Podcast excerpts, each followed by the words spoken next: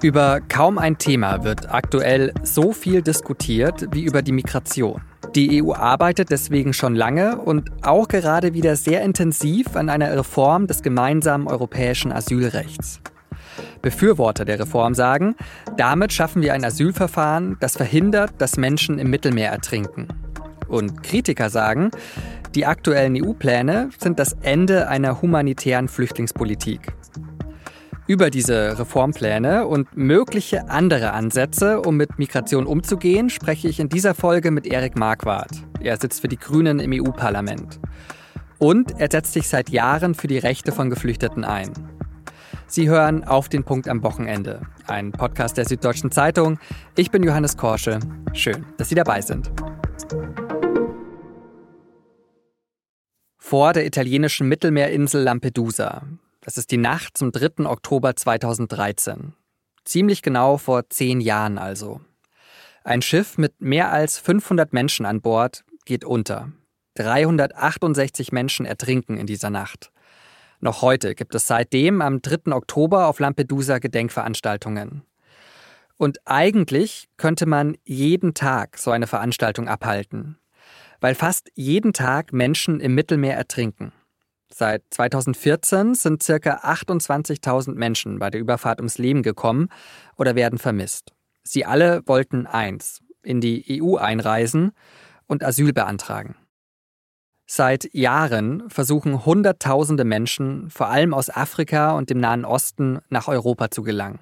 Manche schlagen sich an Land durch, andere versuchen es über das Mittelmeer.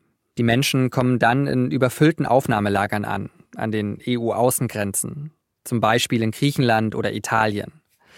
Auf Lampedusa waren es Mitte September an einem Tag mal 6800 Geflüchtete auf der Insel. Das Erstaufnahmelager hat aber nur Platz für 400 Menschen. Deswegen hat EU-Kommissionschefin Ursula von der Leyen vor zwei Wochen Lampedusa besucht. Irregular migration is a European challenge and it needs a European answer. So we are in this together. Irreguläre Migration sei eine europäische Herausforderung und sie brauche eine europäische Lösung, hat sie da gesagt. Und an einer solchen Lösung arbeiten die EU-Staaten seit Jahren, an einer Reform des gemeinsamen europäischen Asylrechts. Und in dieser Woche sind sie da einen Schritt weitergekommen. Diese Reform sieht unter anderem vor, dass Asylsuchende, die aus einem sogenannten sicheren Herkunftsland kommen, in haftähnlichen Bedingungen untergebracht werden, für bis zu zwölf Wochen, solange der Asylantrag geprüft wird. Und die EU-Staaten haben sich diese Woche auf einen weiteren Kern der Asylreform geeinigt, eine Krisenverordnung. Demnach könnten EU-Staaten eine Art Notstand ausrufen, wenn besonders viele Asylanträge gestellt werden. Dann darf ein EU-Land Asylsuchende sogar bis zu 40 Wochen unter haftähnlichen Bedingungen unterbringen. Ist das jetzt ein Durchbruch, der verhindert, dass künftig Menschen im Mittelmeer ertrinken? Oder hat sich die EU damit endgültig von ihren Werten verabschiedet und schottet sich ab? Darüber spreche ich jetzt mit Erik Marquardt. Er sitzt für die Grünen im EU-Parlament. Seine Schwerpunktthemen sind Flucht und Menschenrechte. Herr Marquardt, seit 2014 sind mehr als 28.000 Menschen im Mittelmeer ertrunken auf dem Weg nach Europa. Ist die EU schuld an diesen Toten? Ich glaube, es bringt immer eigentlich relativ wenig, die EU als Schuldige zu benennen. Das sind ja verschiedene Institutionen, das sind die Mitgliedstaaten, das Europaparlament, die EU-Kommission. Da haben auch die Anrainerstaaten ein Wörtchen mitzureden, ähm, aus denen diese Boote dann starten. Und ich glaube, dass man ja eigentlich gut daran tut, sich genau anzuschauen, an welcher Stelle kann man was tun, damit dieses Massensterben im Mittelmeer endlich aufhört. Das wollen wir jetzt mal probieren. Ein Weg ist ja die europäische Asylrechtsreform, die ja jetzt gerade, ich sag mal, im Entstehen ist. Kann das mit dieser Reform gelingen, dass weniger Menschen im Mittelmeer ertrinken müssen? Also diese Reform wird ja schon sehr lange diskutiert und es sind eben verschiedenste Gesetzesakte, wo man inzwischen so eine verworrene Situation hat, dass, glaube ich, kaum jemand, also in der deutschen Öffentlichkeit, auch in der Medienberichterstattung, überhaupt noch weiß, an welchem Punkt wird da gerade wie verhandelt in diesen diversen Rechtsakten.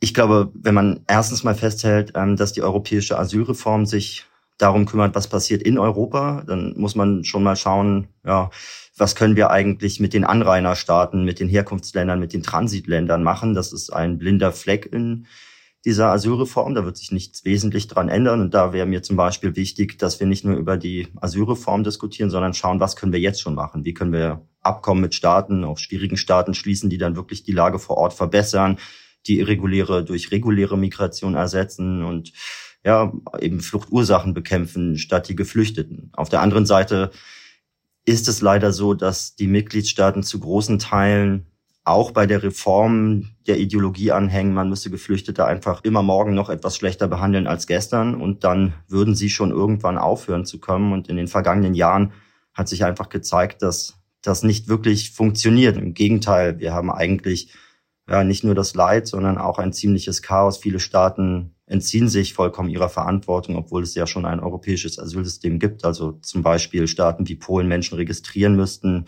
Asylanträge durchführen müssten und ihnen auch eine Perspektive geben sollten. Und wir erleben aber, dass eben ganz viele Menschen unregistriert durch Polen gehen und dann an der deutschen Grenze sind. Ich glaube, die Gefahr, um auf die Frage zu antworten, ist, dass man bei der Asylreform eigentlich den Status quo, der jetzt rechtswidrig ist, an einigen Stellen legalisiert und an anderen Stellen Schlupflöcher schafft, um die Situation so zu lassen, wie sie ist. Und das sollte man auf jeden Fall vermeiden.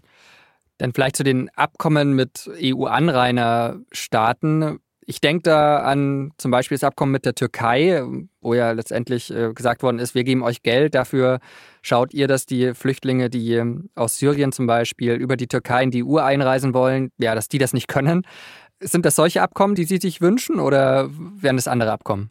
Also bei diesem EU-Türkei-Deal war es ja erstens so, dass es gar kein richtiges Abkommen ist, also dass das weder in den nationalen noch im Europaparlament diskutiert wurde, dass es eigentlich einen kleinen Kreis gab, der das ausgehandelt hat und dann sind die Asylantragszahlen gesunken aus verschiedenen Gründen, auch weil es diesen Deal gab. Aber man hat sich mit einmal nicht mehr damit beschäftigt, verändert sich die Lage in der Türkei wirklich zum Besseren? Haben die Menschen, insbesondere aus Syrien, dort dann wirklich bessere Perspektiven? Welche Projekte hat man dort finanziert? Welche waren erfolgreich und welche waren weniger erfolgreich?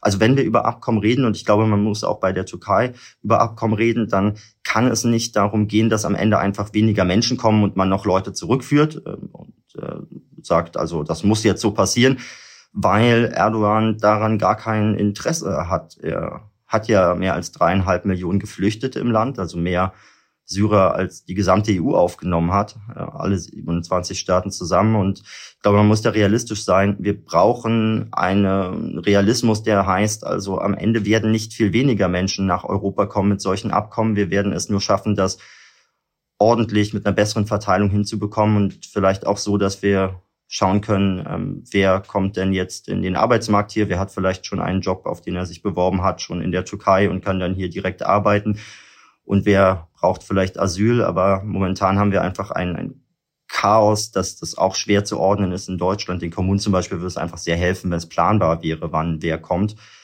Und äh, dahin muss es, glaube ich, gehen. Auf Realismus berufen sich ja sehr viele in der Debatte. Ähm, lassen Sie uns äh, dann ganz konkret darüber sprechen, äh, was sich durch die europäische Asylrechtsreform verändern könnte oder was jetzt diskutiert wird. Da steht auf der einen Seite die Unterbringung von Geflüchteten in haftähnlichen ja, Unterkünften, solange ihr Asylantrag bearbeitet wird. Wie sehen Sie denn diesen Teil der Reform? Also die Idee dahinter ist ja, dass man Menschen mit geringen Anerkennungsquoten erstmal registriert an den Außengrenzen. Also alle werden registriert, egal wer kommt. Und dann werden diejenigen mit geringen Anerkennungsquoten in sogenannten Grenzverfahren dann in, man kann sagen, Haftlagern oder mindestens haftähnlichen Zuständen untergebracht. Sie dürfen während des gesamten Verfahrens nicht einreisen, also man darf ihnen gar keinen Zutritt zum Territorium gewähren. Und dann findet eben nur noch ein Verfahren statt, das nicht mehr vollständig den Asylantrag in der Tiefe prüft, sondern ähm, ein Verfahren, das eigentlich für sichere Herkunftsländer auch gedacht ist. Und das, was sich in der Realität zeigt, und diese Grenzverfahren sind ja nicht neu, ist, dass solche Grenzverfahren mh, hm, ja keine besonders resilienten Strukturen sind. Also da, wo sehr wenige Anträge gestellt werden, zum Beispiel an Flughäfen, wo das jetzt schon stattfindet, auch in Deutschland in Flughäfen, Flughafenverfahren. Da funktioniert das noch halbwegs, aber dort, wo sehr viele Menschen kommen, also zum Beispiel in Griechenland, wo man seit dem EU-Türkei-Deal ja in der Realität schon eigentlich Grenzverfahren hat, da hat das eben zu Lagern wie Moria geführt, weil man ja, in Brüssel sagen kann, also die Anträge müssen innerhalb von zwölf Wochen bearbeitet werden, das soll alles rechtsstaatlich funktionieren. Aber die Strukturen sind einfach nicht dafür gemacht und dann sind die Strukturen sehr schnell überlastet, weil man eben an einem Ort äh, wirklich sehr konzentriert die Menschen äh, behandeln muss, was Registrierung angeht, was, was die Verfahren angeht. Und dann ja, kommt so ein Verfahren schnell ja, in eine Situation, wo es eigentlich nicht mehr rechtsstaatlich zugeht, wo man auch keine schnellen Entscheidungen mehr hat. Und das macht mir schon Sorgen, weil man in Deutschland dann gerne diskutieren kann. Also ja, dann machen wir schnelle Entscheidungen und die Leute, die nicht bleiben dürfen, die werden dann schnell zurückgeführt. Die Realität sieht aber wirklich so aus, dass man eben viele Menschen nicht zurückführen kann, weil man da eben auch immer einen Staat braucht, der erstens sicher ist und zweitens die Menschen dann auch zurücknimmt. Und da haben wir die letzten Jahre, nicht nur die letzte Bundesregierung, sondern auch ganz Europa einfach verschlafen, das alles ordentlich hinzubekommen, solche Abkommen zu haben, wo das dann auch funktioniert und wo Menschen auch andere Perspektiven haben, als sich auf einem lebensgefährlichen Weg übers Mittelmeer nach Europa zu begeben. Sie setzen sich ja schon ja seit Jahren für Rechte von Asylsuchenden ein. Und Sie hören dann, zumindest ist das, was man medial da mitbekommt, immer wieder einen Vorwurf. Sie würden sich für eine ungeordnete Zuwanderung nach Europa, nach Deutschland einsetzen. Was, was entgegnen Sie dem? Ja, gibt ja einige Diskussionen zur Asylpolitik, wo man so ein bisschen das Gefühl hat, dass sich da anstandslose Leute mit ahnungslosen Leuten treffen und dann machen sie jeden Tag einen neuen Vorschlag. Ich finde, ähm, dass ja in Deutschland auch sehr viel diskutiert wird, wo dann der Eindruck äh, weckt wird, also die Migrationszahlen, die könne man in Deutschland maßgeblich beeinflussen, aber äh, eigentlich liegen die relevanten Schlüssel eben in den Herkunfts- und Transitländern und in der europäischen Asylpolitik. Und wenn man sich zum Beispiel gegen ungeordnete Migration einsetzen will, dann wäre es sinnvoll, sich nicht mit mir zu beschäftigen, sondern zum Beispiel mit der griechischen Regierung. Dort kommen viele Menschen an, werden dann nicht registriert, sondern gepushbackt, also illegal mit Gewalt, ähm, nachdem sie auch vielleicht noch ausgeraubt wurden von maskierten Grenzbeamten. Und das ist einfach die Realität, die man gerade am Evros sieht. Werden sie dann mit Gewalt wieder in die Türkei gebracht und ähm, versuchen es dann nochmal und nochmal und nochmal. Haben dann gelernt, also in Griechenland wird man sehr, sehr schlecht behandelt. Vielleicht muss man da eine andere Route gehen. Und dann versuchen Leute unter dem Radar irgendwie in Länder zu kommen, in denen sie noch halbwegs wie Menschen behandelt werden. Und ähm, dieses Chaos, das dort entsteht, entsteht eben, weil Griechenland, obwohl sie Milliarden dafür bekommen, kein Interesse an einem geordneten Humansystem in Griechenland hat, sondern weil sie eigentlich alles daran geben zu zeigen, in Griechenland geht es euch schlecht. Wenn ihr irgendwie nach Europa kommt, dann auf jeden Fall nicht nach Griechenland. Also ähm, kann da über vieles diskutieren, aber ich finde es schon ein bisschen albern, dass man jetzt denjenigen, die da rechtsstaatliches Vorgehen fordern, dann vorwirft, sie seien für Chaos, denn eigentlich ist der Rechtsstaat ja die Grundlage unserer europäischen Ordnung. Und es wäre schön, wenn es weniger auch Konservative gibt, die immer Forderungen aufstellen, die rechtsstaatlich gar nicht umsetzbar sind. Denn wenn man immer Vorschläge macht, die gar nicht umsetzbar sind, rechtsstaatlich, von demokratischen Parteien, da muss man sich, glaube ich, nicht wundern, wenn irgendwann undemokratische Parteien stärker werden. Wenn wir schon bei Gegenpositionen sind, dann noch eine andere. Das heißt ja auch immer, man müsse sogenannte Pull-Faktoren begrenzen, also zum Beispiel Sozialleistungen kürzen oder ja bei der Gesundheitsversorge auch kürzen. Bietet Europa denn zu viele Anreize für Zuwanderung? Also vielleicht sollten da manche auch, bevor sie mit Zeitungen reden oder mit JournalistInnen allgemein, einfach mal mit der Migrationswissenschaft reden, mit Forschungseinrichtungen, die sich damit seit langem beschäftigen, die die Situation analysieren und dann auch Vorschläge machen, wie man sie verbessern kann dann würden Sie, glaube ich, verstehen, dass Pull-Faktoren deutlich überschätzt sind. Also man findet natürlich immer ein Beispiel für das jeweilige Argument und kann das auch in einem großen Zeitungsartikel darstellen, dass eine Person gar keine Lust hat zu arbeiten. Aber wenn man das im Großen und Ganzen betrachtet, dann ist es so, dass diese Pull-Faktor-Logik, Zahnarztleistungen, Sozialleistungen in Europa würden nur dazu führen, dass die Leute kommen und wenn man sie abschafft, dann würde das schon aufhören. Eigentlich, wenn man es zu Ende denkt, auf der Logik basieren, dass die Menschen hier schlechtere Perspektiven brauchen als in ihren Herkunftsländern. Und das ist bei den größten Fluchtgruppen dann eben Syrien, Afghanistan, Iran, Irak, Türkei. Ähm, das sind ja die meisten Menschen, die von dort kommen. Und das ist einfach keine realistische Herangehensweise. Und dann kann man sagen, ihr Traumtänzer von den Grünen, äh, das ist doch alles äh, falsch, was ihr sagt. Äh, man muss jetzt endlich mal Härte zeigen. Aber die Härte, die man dann zeigen kann, wenn man jetzt zum Beispiel sagt, uns ist das Grundgesetz egal, auch das Bundesverfassungsgericht ist uns egal, wir kürzen die Sozialleistungen auf Null.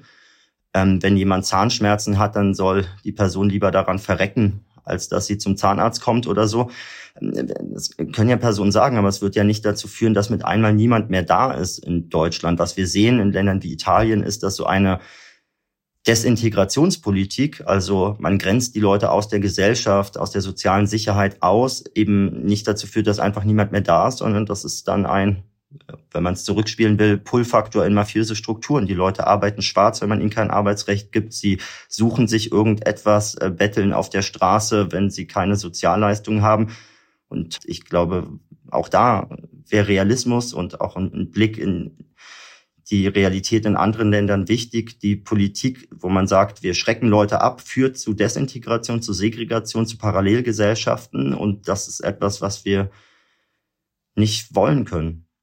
Dann haben Sie gerade davon gesprochen, Realismus würde helfen. Dann schauen wir mal ja, auf Lampedusa zum Beispiel, wo in einem Aufnahmelager für ein paar hundert Menschen Tausende gerade sitzen oder die deutschen Kommunen, die nicht wissen, wo sie und wie sie die Geflüchteten unterbringen sollen. Wie bekommt man denn sowas in den Griff? Ich glaube, dass also wir ja schon über die Abkommen gesprochen haben, dann sagen manche, aber das ist doch unrealistisch, wir können doch nicht die Situation in den Ländern dort verbessern. Ähm, nun gut, äh, eigentlich schon. Ja, man muss da Geld in die Hand nehmen, das ist am Ende günstiger, wenn man Menschen dort versorgt und ihnen Perspektiven bietet, wo sie gerade sind, ähm, in einigen afrikanischen Staaten, aber auch zum Beispiel in der Türkei, als wenn die Menschen sich gezwungen sehen, nach Europa zu fliehen. Also man musste Geld ausgeben, um Geld zu sparen. Man muss aber an den Außengrenzen auch schauen, dass alle Leute registriert werden. Also ich, das ist ja in der Reform auch vorgesehen. Ich habe da im Europaparlament auch dafür gestimmt, dass man ein System hat, wo es einige, also auf der einen Seite Menschenrechtsbeobachtung gibt, auf der anderen Seite dann alle registriert werden. Man guckt, wer braucht Gesundheitsversorgung, wer hat Familie, wo, wer ist das überhaupt? Also auch die Identität feststellt. Und danach muss es einfach eine viel bessere Verteilung geben. Und da sagen dann auch die ähm, Kritiker, wenn man sagt, es muss Verteilung geben. Also Moment mal, ähm, das funktioniert doch nicht in Europa. Die Staaten weigern sich doch, Verteilung zu machen. Und ich finde, dass so nicht funktioniert. Also wir sind der größte EU-Mitgliedstaat. Wir nehmen die meisten Asylanträge entgegen, obwohl das jetzt schon eigentlich anders laufen sollte nach der aktuellen Rechtslage. Und ähm, Länder wie Ungarn können einfach nicht sehr viel Geld aus der EU bekommen, aus Brüssel bekommen und sich bei solchen Themen dann einfach entziehen. Also da kann man finanzielle Hebel, andere politische Hebel nutzen, um auch Druck aufzubauen, Dinge durchzusetzen. Ähm, wenn wir uns an die Finanzkrise erinnern, da hat Deutschland sehr viel Einfluss auf zum Beispiel Griechenland genommen. Ich würde mir eigentlich wünschen, dass wir jetzt auch unseren Einfluss in Europa nutzen, um eben eine bessere Verteilung hinzubekommen und um auch dafür zu sorgen, dass das Asylsystem dann nicht mit einem positiven Asylbescheid endet, sondern wir einfach Integrationsoffensiven in ganz Europa haben. Es muss uns ja auch in Deutschland umtreiben, dass nach einigen Jahren, seit 2015, immer noch nicht die Mehrzahl der Geflüchteten, die damals kamen, in sozialversicherungspflichtigen Beschäftigungen sind. Und da Entbürokratisierung, offener Arbeitsmarkt, ähm, ja auch schneller Sprachkurse, viel mehr Investments in die Integration wären, glaube ich, sehr wichtig, weil da zu sparen am Ende auch mehr Geld kostet. Die Menschen müssen ja raus aus den Sozialleistungen und zwar nicht, indem man die Sozialleistung wegschneidet, sondern indem sie dann einen Job haben, in dem sie Steuern bezahlen. Zum Schluss, Herr Marquardt, Sie haben gerade von dem Einfluss in Europa gesprochen, den Deutschland hat. Ich gebe Ihnen jetzt mal absoluten Einfluss. Sie dürfen ein europäisches Asylrecht basteln, ganz so eine Abstimmung mit der EU-Kommission und sie müssen sich auch nicht mit Polen oder Ungarn rumschlagen. Aber wie sehe so ein ideales europäisches Asylrecht aus? Also vorweggeschoben, wir brauchen Migration in sehr vielen europäischen Staaten. Allein in Deutschland 250 bis 400.000 Menschen, die wir zusätzlich jedes Jahr brauchen, zu denen die gerade kommen, ähm, um die Bedürfnisse auf dem Arbeitsmarkt, die Bedürfnisse der Wirtschaft irgendwie zu befriedigen. Und da würde ich mir wünschen, dass Menschen nicht auf Boote steigen, sondern sich in den Anrainerstaaten Europas oder in den Herkunftsländern direkt auf Jobs bewerben können, dass man ihnen sagt, welche Ausbildung brauchen sie, dass sie die Ausbildung schon anfangen können in diesen Ländern, um eine Perspektive zu haben, die besser ist als die Perspektive, die ihnen irgendwelche Schlepper anbieten. Und dann könnte man ja sagen, Mensch, die Person brauchen wir, die Person brauchen wir nicht. Ähm, und da eben diejenigen, die ein besseres Leben wollen, was ja, glaube ich, alle auch ähm, einsehen, dass das auch kein schlechter Wunsch ist, sondern es sollen Menschen ja bessere Leben haben, aber dass diejenigen, die eben keine realen Fluchtgründe im Sinne des Asylrechts haben, sich nicht gezwungen sehen, auf ähm, lebensgefährlichen Wegen nach Europa zu kommen. Und da ähm, kommt dann zusätzlich zu dieser Arbeitsmarktmigration, die man viel besser ordnen muss, dazu, dass es auch viele Menschen gibt in Europa, die Fluchtgründe haben. Wir dürfen nicht vergessen, wir haben die größte Fluchtbewegung seit dem Zweiten Weltkrieg, vor allem durch die Menschen aus der Ukraine. Und da würde mir, um es nicht zu lang zu machen, gefallen, wenn wir auf der einen Seite eine gute Verteilung hätten, wenn wir dort auch nicht so viel Populismus in der Debatte hätten und uns klar machen würden, dass wir mit ein bisschen Zuversicht auch Verständnis dafür haben sollten, und zwar nicht nur Verständnis, sondern eigentlich auch, auch den Stolz darauf, dass Menschen in Not sind und dass wir Menschen in Not auch helfen müssen. Ich glaube, das kann dann nicht nur heißen, dass wir sie irgendwie unterbringen mit ein bisschen Brot und Wasser, sondern dass wir gucken, wie können die Menschen, die zu uns kommen und hier schutzberechtigt sind, dann auch schnell Teil der Gesellschaft werden. Also ein Asylsystem muss aus meiner Sicht vor allem sicherstellen, dass die Menschen, die hier als Geflüchtete kommen, dann anerkannt werden, möglichst kurz noch Geflüchtete bleiben, sondern schnell Teil der Gesellschaft werden können. Und mir fehlt da manchmal ein bisschen Zuversicht und äh, ich finde das ja zu viel zu viel Missgunst, zu viel böse Absicht dabei momentan. Also ein europäisches Asylsystem muss eigentlich stolz darauf sein, Menschen in Not zu helfen und auf der anderen Seite dazu beitragen, dass möglichst wenige Menschen sich gezwungen sehen, nach Europa zu fliehen, weil sie anderswo schon gute Perspektiven haben. Herr Marquardt, vielen Dank für das Gespräch und machen Sie es gut. Dankeschön.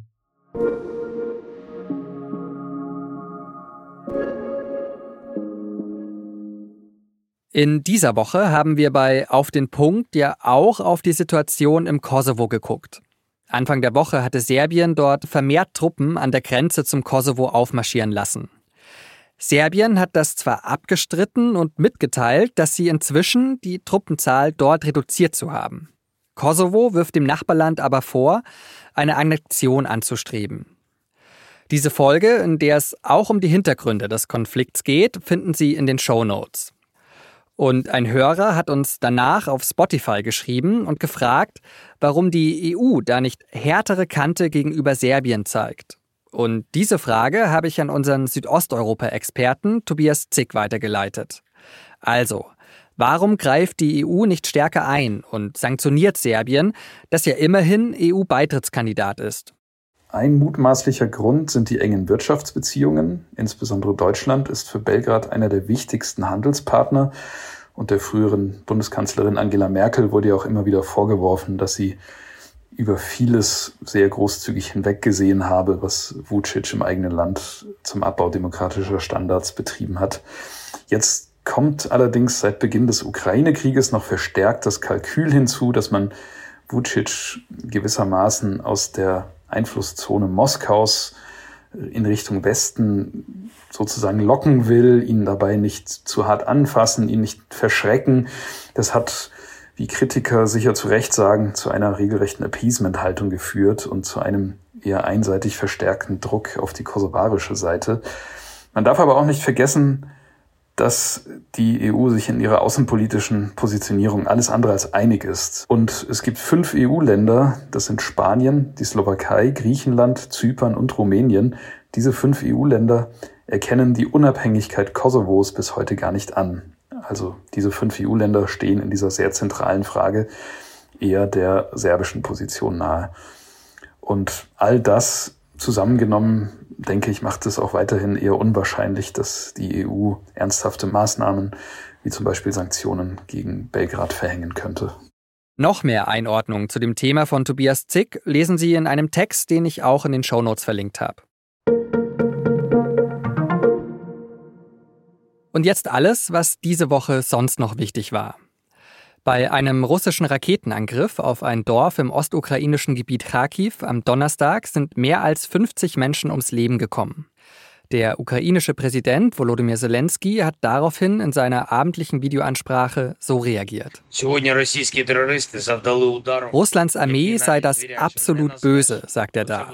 Es sei ein absichtlicher Raketenangriff auf ein Lebensmittelgeschäft und ein Café gewesen, also auf zivile Ziele. Die Angriffe haben auch international Entsetzen ausgelöst. Der UN-Generalsekretär Antonio Guterres verurteilte den Angriff aufs schärfste. Angriffe auf Zivilisten und zivile Infrastruktur seien nach dem humanitären Völkerrecht verboten und müssten sofort eingestellt werden. The office of Speaker of the House of the United States House of Representatives is hereby declared vacant. Mit diesem Hammerschlag am Mittwoch hat das US-Repräsentantenhaus seinen Sprecher abgesetzt. Zum ersten Mal in der Geschichte der Vereinigten Staaten. Bis dahin hatte der Republikaner Kevin McCarthy dieses Amt und eigentlich haben die Republikaner auch eine Mehrheit im Repräsentantenhaus. Aber acht radikal rechte Abgeordnete bei den Republikanern haben McCarthy mithilfe der Stimmen der demokratischen Abgeordneten dann abgewählt. Wenn Sie mehr zu den Hintergründen erfahren wollen, dann empfehle ich Ihnen die Auf dem Punkt Folge vom Mittwoch. Link dazu ist in den Show Notes. Wow, ich versuche zu realisieren, dass das Realität ist. Ähm, ich ähm, konnte das eigentlich nicht wirklich fassen und kann bis jetzt noch nicht richtig fassen. So klingt Ferenc Kraus, Physik-Nobelpreisträger, vor dem Mikro des Bayerischen Rundfunks. Kraus ist Direktor am Max-Planck-Institut für Quantenoptik und Professor an der LMU München. Sein Forscherteam entwickelt Lasertechniken, mit denen sich sehr, sehr schnelle Bewegungen innerhalb von Atomen beobachten lassen. Den Forschern ist es gelungen, Lichtblitze zu erzeugen, die nur einige hundert Attosekunden dauern. Eine Attosekunde ist ein Milliardstel von einer Milliardstel Sekunde lang. Die Technik könnte zum Beispiel Rechenprozesse in Computern beschleunigen und bei der Früherkennung von Krebs helfen. Mit Kraus, der aus Ungarn stammt, wurden zwei gebürtige Franzosen ausgezeichnet, die in den USA und in Schweden am selben Thema forschen. Auch die anderen Nobelpreise wurden diese Woche verliehen. Der Friedensnobelpreis ging dieses Jahr an die inhaftierte iranische Frauenrechtlerin Mohammadi. Und jetzt kommen wir zu dem, was nächste Woche wichtig wird. Das weiß meine Kollegin Tami Holderried. Hi Tami. Hi Johannes. Ja, erstmal schauen wir natürlich auf diesen Sonntag, also auf die Landtagswahlen in Hessen und in Bayern. Und die Ergebnisse dieser Wahlen, die werden uns sicher zumindest Anfang nächster Woche, wenn nicht sogar durch die ganze Woche hindurch noch beschäftigen. Okay, da steht ja auch ja, für einige prominente Politikerinnen und Politiker ordentlich was auf dem Spiel. Also Nancy Faeser, Markus Söder. Ja, total. Also schauen wir doch vielleicht mal kurz auf die aktuellen Umfragewerte. Da gibt es eine Umfrage vom ZDF vom Donnerstag. Laut der liegt in Hessen die CDU weiter vorne mit aktuell 32 Prozent. Grüne und SPD, also du hast gerade angesprochen, die Partei von Innenministerin Faeser, die stehen weiterhin gleich bei 17 Prozent. Und in Bayern? Ja, in Bayern, da steht die CSU jetzt bei 37 Prozent und damit hätten sie gemeinsam mit den Freien Wählern weiterhin eine Regierungsmehrheit. Die Freien Wähler haben nämlich gerade in den Umfragen 15 Prozent. Aber ich habe auch gelesen, dass ja viele Wählerinnen und Wähler noch unentschlossen sind. Also könnte schon noch Platz für Überraschungen sein, oder? Genau, und mehr wissen wir dann ganz sicher erst am Montag, denke ich. Aber nächste Woche steht auch noch eine andere Wahl an. In Polen wird nämlich am 15. Oktober, also genau eine Woche nach den Landtagswahlen, gewählt. Aktuell führt die rechtsnationale Regierungspartei PiS in den Umfragen. Aber an zweiter Stelle liegt die Partei vom früheren Premierminister Donald Tusk und der hofft darauf, mit den anderen liberalen Oppositionsparteien eine neue Regierung bilden zu können. Und aktuell sieht es tatsächlich danach aus, als könnte das auch klappen. Okay, also eine spannende Wahlwoche vor uns. Vielen Dank, Tami. Gerne. Wir haben in dieser Sendung ja auch ein bisschen über die deutsche Debatte zur Migrationspolitik gesprochen. Und die wird ja immer heftiger geführt. Und vor allem populistische Parteien wie die AfD profitieren davon. Nicht nur im sogenannten Osten, aber da besonders. Und darüber spricht Caroline Emke in der aktuellen Folge von In aller Ruhe mit dem Präsidenten der Bundeszentrale für politische Bildung, Thomas Krüger. Es ist ein interessantes Gespräch geworden. Link dazu in den Show Notes. Produziert hat diese Sendung Immanuel Pedersen. Vielen Dank dafür und Ihnen vielen Dank fürs Zuhören und bis Montag.